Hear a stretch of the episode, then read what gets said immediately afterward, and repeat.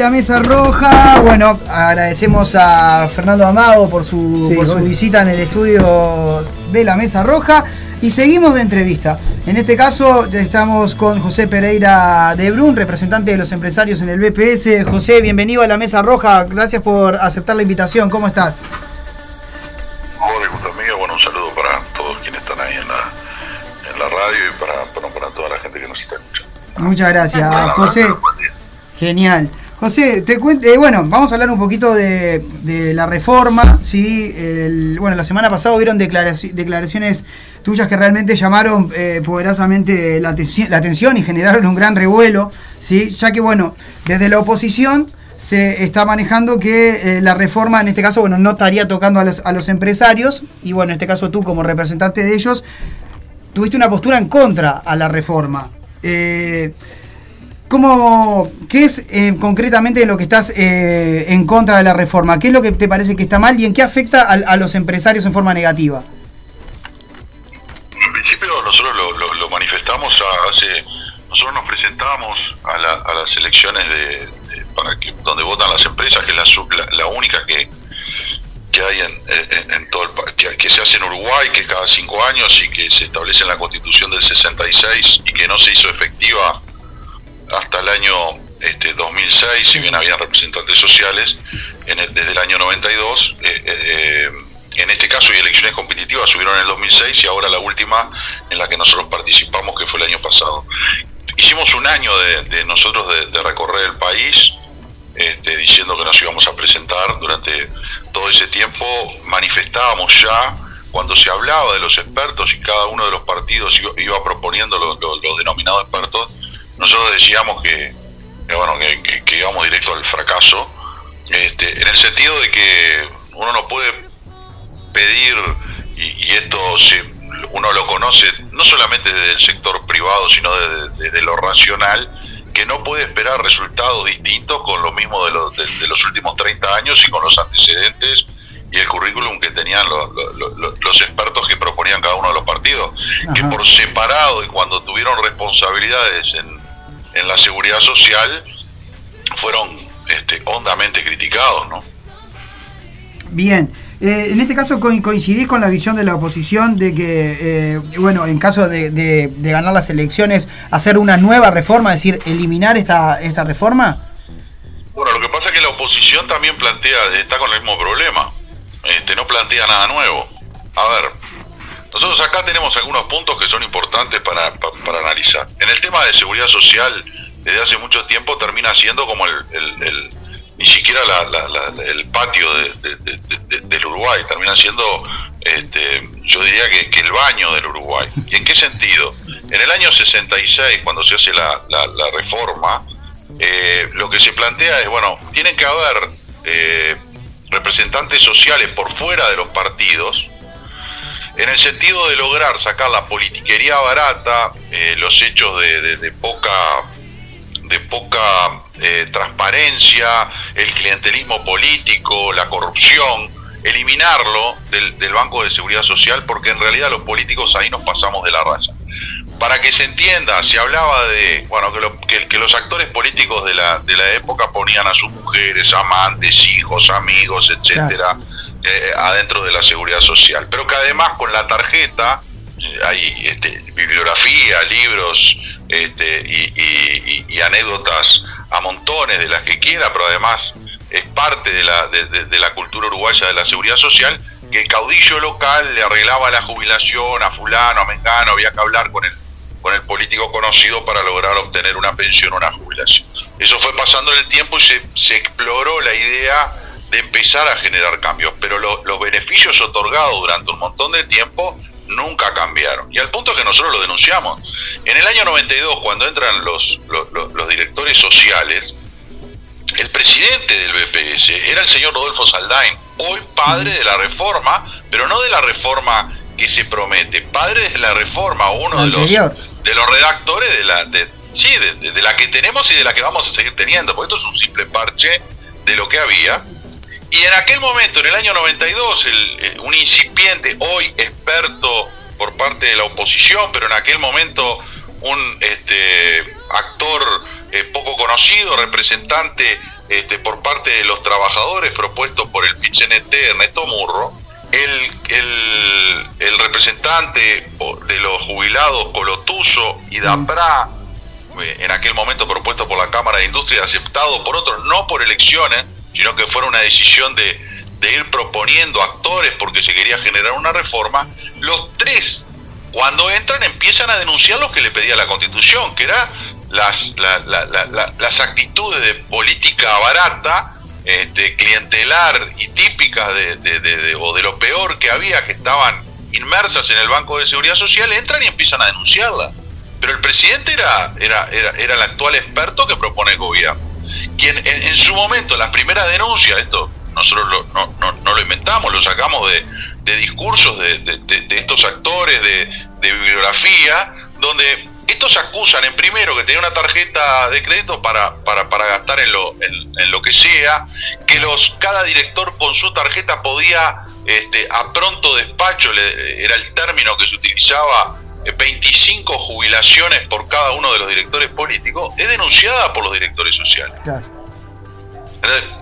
Yo no puedo seguir llamando y en aquel momento se termina yendo sin terminar su ciclo como presidente, en el 4 de enero del 94, en plenas épocas festivas, se termina yendo acusado de estar del otro lado del mostrador, de ser este, asesor de, de una de las principales de organizaciones que, que, trabaja con el Banco de Previsión Social, ANDA, y de estar vinculado y de ser presidente del banco. Institución ANDA que debe tener un interventor ¿ah? y, debía ser controlada por el Banco de Previsión Social, su asesor legal era además presidente de quien debería este, controlarlo. O sea, con esos antecedentes, el partido de gobierno este, los llama a este actor ¿eh? a mejorar unas, una, una seguridad social que está muy mal justamente por, por, la participación de este actor en, en, la misma. Desde la oposición,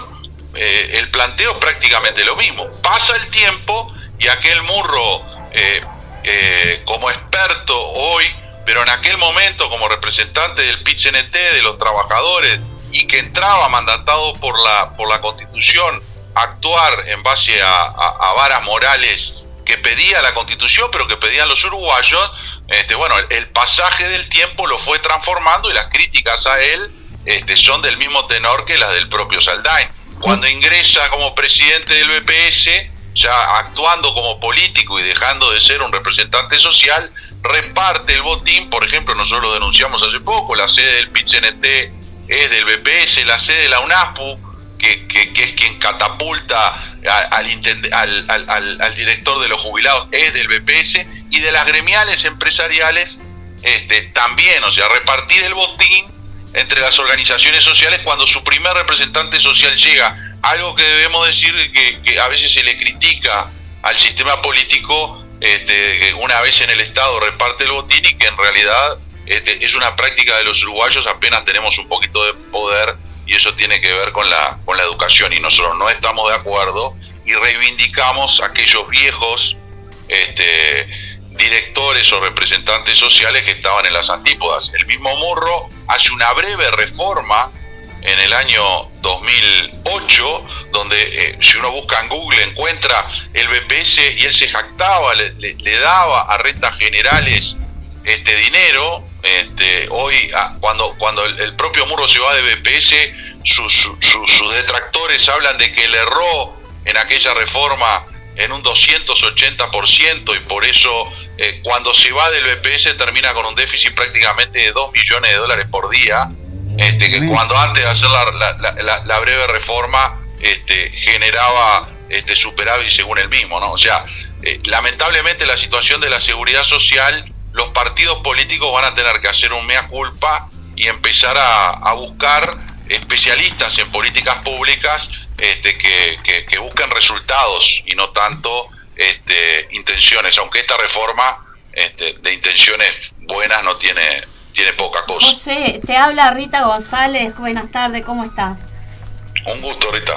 Mira, en ese marco que venimos hablando del sistema político y, bueno, y este tema, te quería preguntar cómo evalúas las reuniones que tuvieron, por ejemplo, en la comisión de diputados, cuando fueron a plantear este, los temas. Bueno, bueno, se pidió que, mi participación fue bastante este, práctica. En un momento se quiso plantear el hecho de las coincidencias que teníamos los tres directores sociales y dije, bueno, en este tipo de, momentos, y ahí conté eh, lo histórico y se planteó que en la Cámara de Diputados que se sacara de acta este, mi intervención porque agredía a, algunos actores del sistema lo que yo dije y lo que estoy diciendo ahora lo saqué de actas parlamentarias. Este, a ver, esto eh, de actas parlamentarias, bibliografía, nosotros cuando, cuando ingresamos lo primero que, tratamos de hacer es estudiar un poco este, la, la, realidad y además los antecedentes de los, de los diferentes actores, como cuando, cuando uno se maneja en cualquier orden de la vida de forma racional, cuando tiene una, eh, eh, empieza a ver o a tener una relación desde el punto de vista comercial o de vida, trata de saber este, un poco más de la, de, la persona con, quien inicia esa relación. En este caso parece que todos los actores se olvidaron de los antecedentes y se reunieron una comisión supuestamente de, expertos que cuando uno mira los antecedentes son efectivamente expertos, pero en fracaso. Sí, usted ha dicho, este, sin pelos en la lengua, que el sistema político miente. Eh, ¿qué, ¿En qué radica, digamos, esa, esa mentira? ¿Qué es, eh, ¿Qué es lo que hay de falso allí? Bueno, hay algunos hechos, ¿no? El primero, cuando se inició a hablar de esta reforma, se habló, se hablaba de, generar, eh, lo primero que se hizo fue imponer temor en la gente. Y a mí lo que me estaba, lo que me estaba sucediendo es que nosotros esto lo venimos hablando desde hace mucho tiempo. Lo que yo digo, nosotros empezamos, hace un año estamos como directores representantes de las empresas. El, un año antes, haciendo una campaña que no tuvo mucha repercusión en los medios, yo recuerdo que hacíamos conferencias de prensa en la, en la capital del país y, y, después repartíamos los sándwiches porque no iba nadie. Y, cuando nosotros hablábamos de, estos temas, prácticamente nos miraban, bueno, este, no, no, no, sé lo que está diciendo. Nosotros fuimos claros, por ejemplo, con, con, algunos, con algunos números que nos daba el propio BPS. Nosotros como candidatos pedimos números del propio BPS y lo repetimos, lo repetimos hasta el cansancio. Nosotros estamos de acuerdo con las erogaciones del año 2020, cuando nos dan las erogaciones del año 2020 del BPS, era un, casi un 31% jubilaciones, casi un 9% pensiones y bueno, 5% quiere ponerle o quieren ponerle el tema de asistencia, bueno, 5%. Ahora el otro 55% son gastos que debe reverse dentro de lo que es el, el BPS y el resto de las organizaciones, la caja paramilitar, la, perdón, la caja militar, la caja este, policial y el resto de las paramilitares, de, las perdón, este, deberían ser analizadas. Este, Carlos, este, hay, un, hay una bibliografía este, de Carlos Luján que habla sobre el tema de la del éxito de la reforma 95-96, el éxito político, ¿no? Por primera vez en el Parlamento habían tres partidos políticos este, fuertes, prácticamente equilibrados en fuerza. Por primera vez aparece un actor con, con, grandes chances de ser gobierno, como era, como era el Frente Amplio en el año 95. Se había terminado este, aquello del, bipartidismo claramente. Eh, eh, había finalizado una gestión del presidente en aquel momento de la calle Herrera que había acusado de intentar privatizar este, al país y lo primero que se hace se logra se logra por parte de algunos actores que proponían este, ciertos cambios radicales en la seguridad social, privatizar parte de la seguridad social y el tema se lauda y Luján habla de ese éxito, pero habla de, hacia, el futuro empezar a analizar justamente la gestión de, estas de, la seguridad social en general. Esto lo escribe en el año este 2000, estamos en el 2023 y, y los beneficios que todos reconocen que han obtenido los amigos del gobierno en cada una de las gestiones nunca han sido revisados. Es como un pacto de no generar una reestructura y darle una seguridad transparente a la gente. Cuando nosotros les preguntamos o, nos reunimos con embajadas y con, y con gobiernos este, y, y, vemos cómo tienen ellos o cómo manejan la seguridad social, vemos que quienes hicieron reestructuras de raíz y derogaron sistemas viejos con muchos vicios, hoy están tranquilos y no tienen problemas de seguridad social y el ciudadano se presenta y sabe el día, el primer día que aporta con cuánto se va a jubilar. Eh, en Uruguay, eh, la mayoría de las consultas que recibo no me puedes averiguar con cuánto me voy a jubilar, nadie sabe. Y, es una discusión entre los partidos políticos que parece de niño, ¿no? Con cuánto, este, uno dice que con más, otro con menos, otro con un poquito, pero todo nadie, nadie juega el verdadero partido de decir, bueno, pero estamos manteniendo jubilaciones de hambre. Estamos dejando, estamos dejando con permanencia uruguayos de hoy y de futuro que se van a, que la van a pasar mal. Y eso me parece que es lo que no está, no está, no está en juego ni con esta reforma y es lo grave. Cada cinco años nosotros votamos a gente que nos promete que nos va a mejorar la, calidad de vida.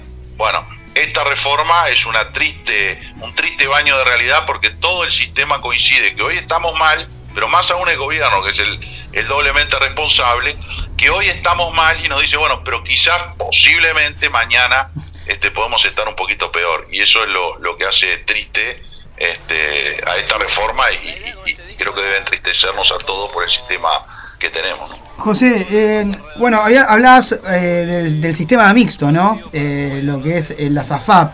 ¿Crees que la, que la ampliación del sistema mixto que se va a hacer ahora, ¿no? Con la incorporación de los nuevos trabajadores que obligatoriamente tienen que sí o sí aportar a la FAP, ¿esto ayuda al déficit del, del, BPS? ¿Ayuda a que pueda la gente tener una mejor jubilación? ¿Cómo, cómo lees este tema?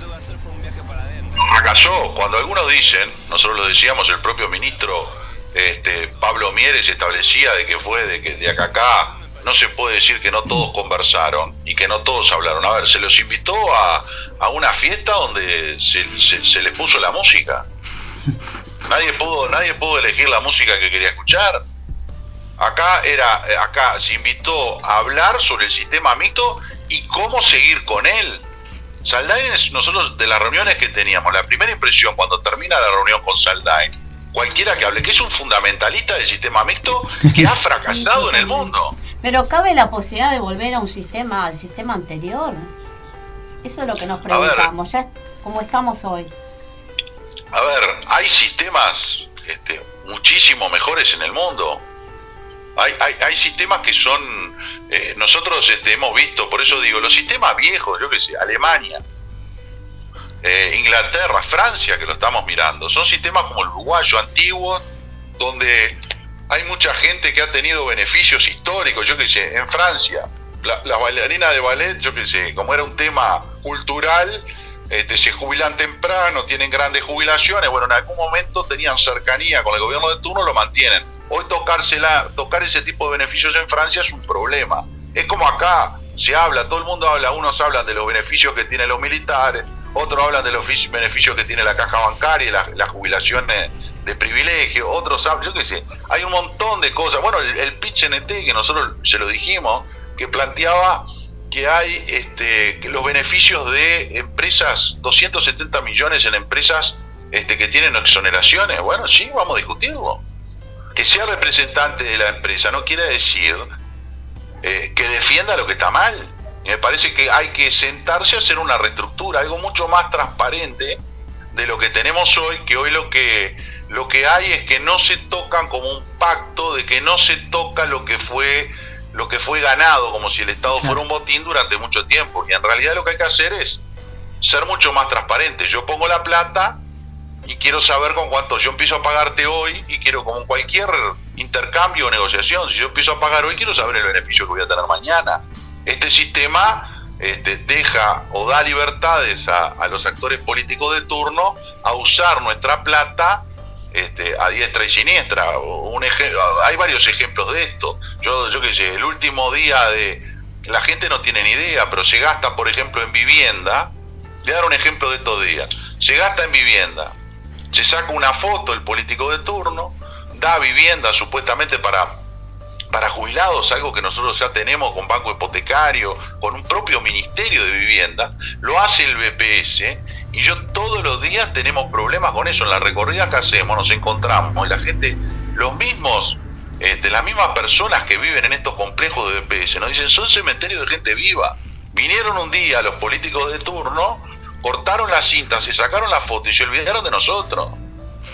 Eh, eh, me muestran los recibos, no, de repente se le rompe la ventana, entra frío, se mueren de frío y no hay quien los arregle, pero el BPS paga una empresa administradora, una empresa de mantenimiento, una empresa de seguridad, porque si se muere la persona hay que hay que vigilarle, de repente están un año sin entregar, pero el Estado paga una empresa de seguridad. Pero José, entonces eh, nosotros que hemos escuchado en los medios este que se dice que el banco está fundido, el banco no está fundido entonces, porque dinero hay.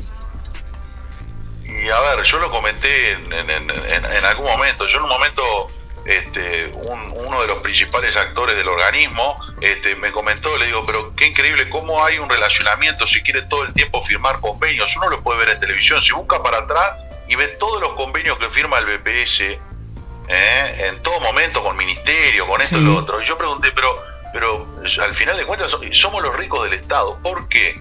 Por el artículo 67 de la Constitución. Eh, los uruguayos en un momento se cansaron, post, dictadura, habían perdido en el, en el pasaje de, la, de, de, varios años, 30 años para atrás, en el año 89, el poder adquisitivo de los jubilados era de un 80% la pérdida. Entonces se cansaron, se juntaron, además estaban agremiando, este, estaban empezando a generar eh, eh, gremios de jubilados en ese momento, y en la organización dice vamos a hacer un plebiscito. Se juntan y arman un plebiscito este, que este, de a poco le dobló el, el brazo al sistema político, que establecía lo siguiente, puede faltar plata para cualquier cosa en el Estado, pero no puede faltar plata para... Eh, para la jubilación. Esto implica, y por eso nosotros decíamos que el sistema miente, decían, está en juego las jubilaciones de futuro. No, no, está en juego las jubilaciones de los diputados que van a votar y te puede estar en juego la, plata del presidente o el sueldo de los directores sociales como el mío.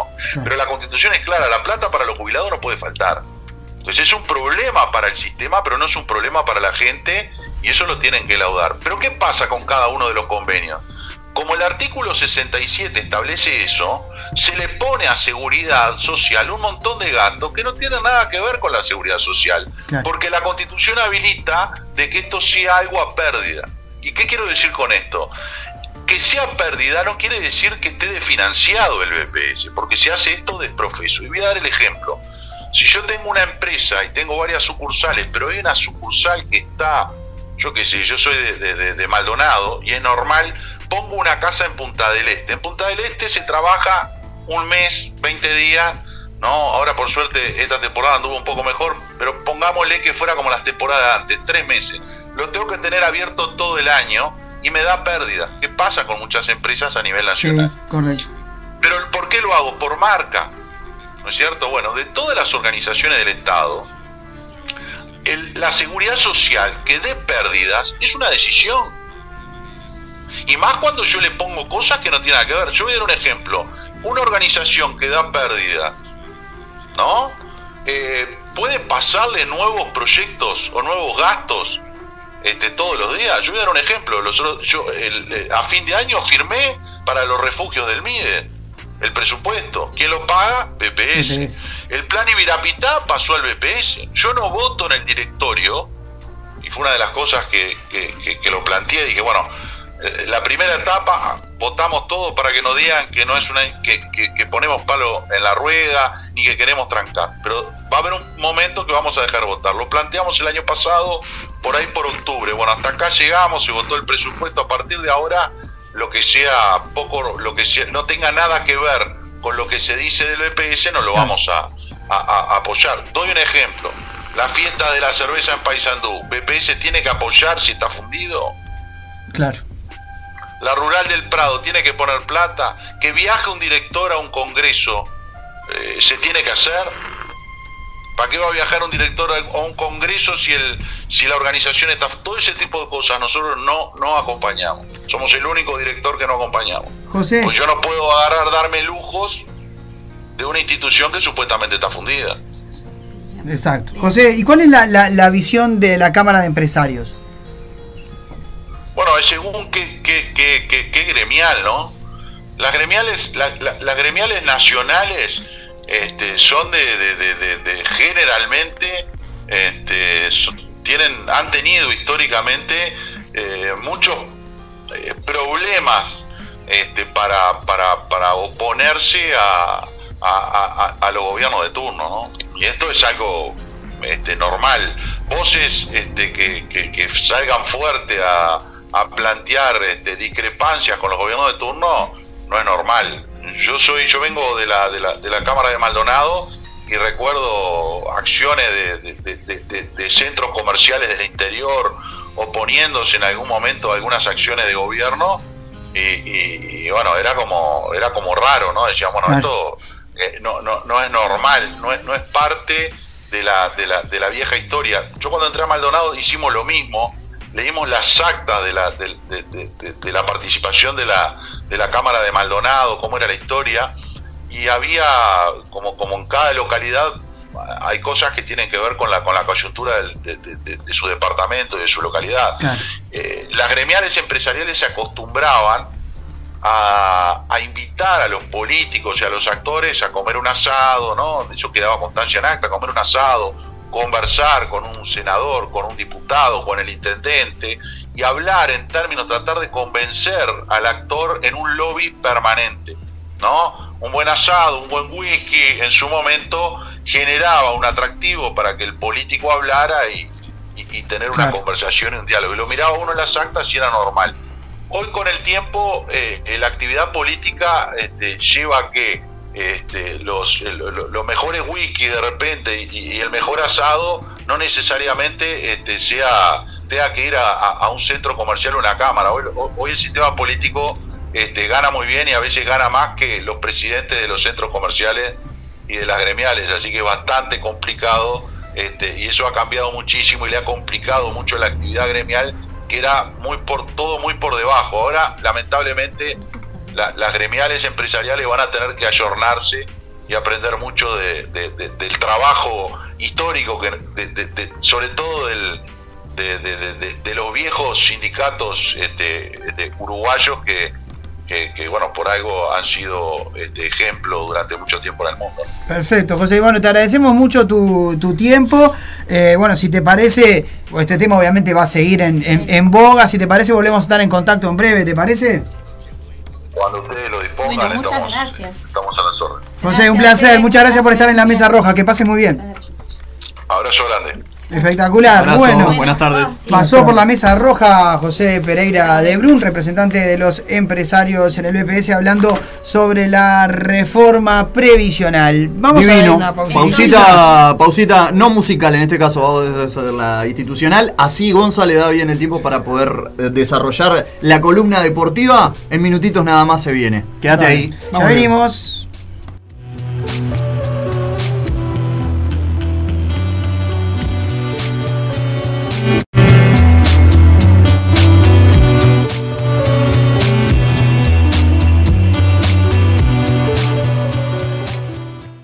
No sé cuántas veces te lo voy a tener que volver a recordar, pero bueno, te lo digo. La mesa roja. Ah, la televisión me respeta. Se ríe conmigo, no de mí. estúpido.